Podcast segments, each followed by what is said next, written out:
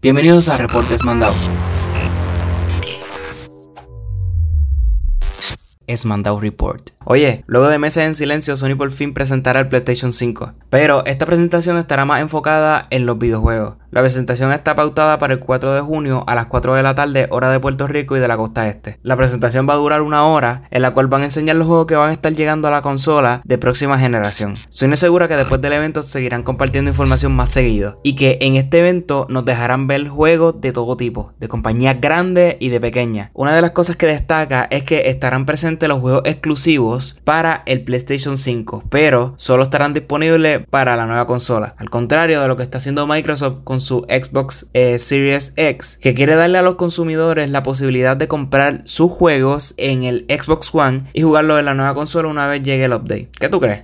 Déjame saber qué piensas acá abajo en los comentarios. Ya sabes que para estar al día en el mundo de los videojuegos, tecnología y entretenimiento, no te puedes perder esmandau.com Report.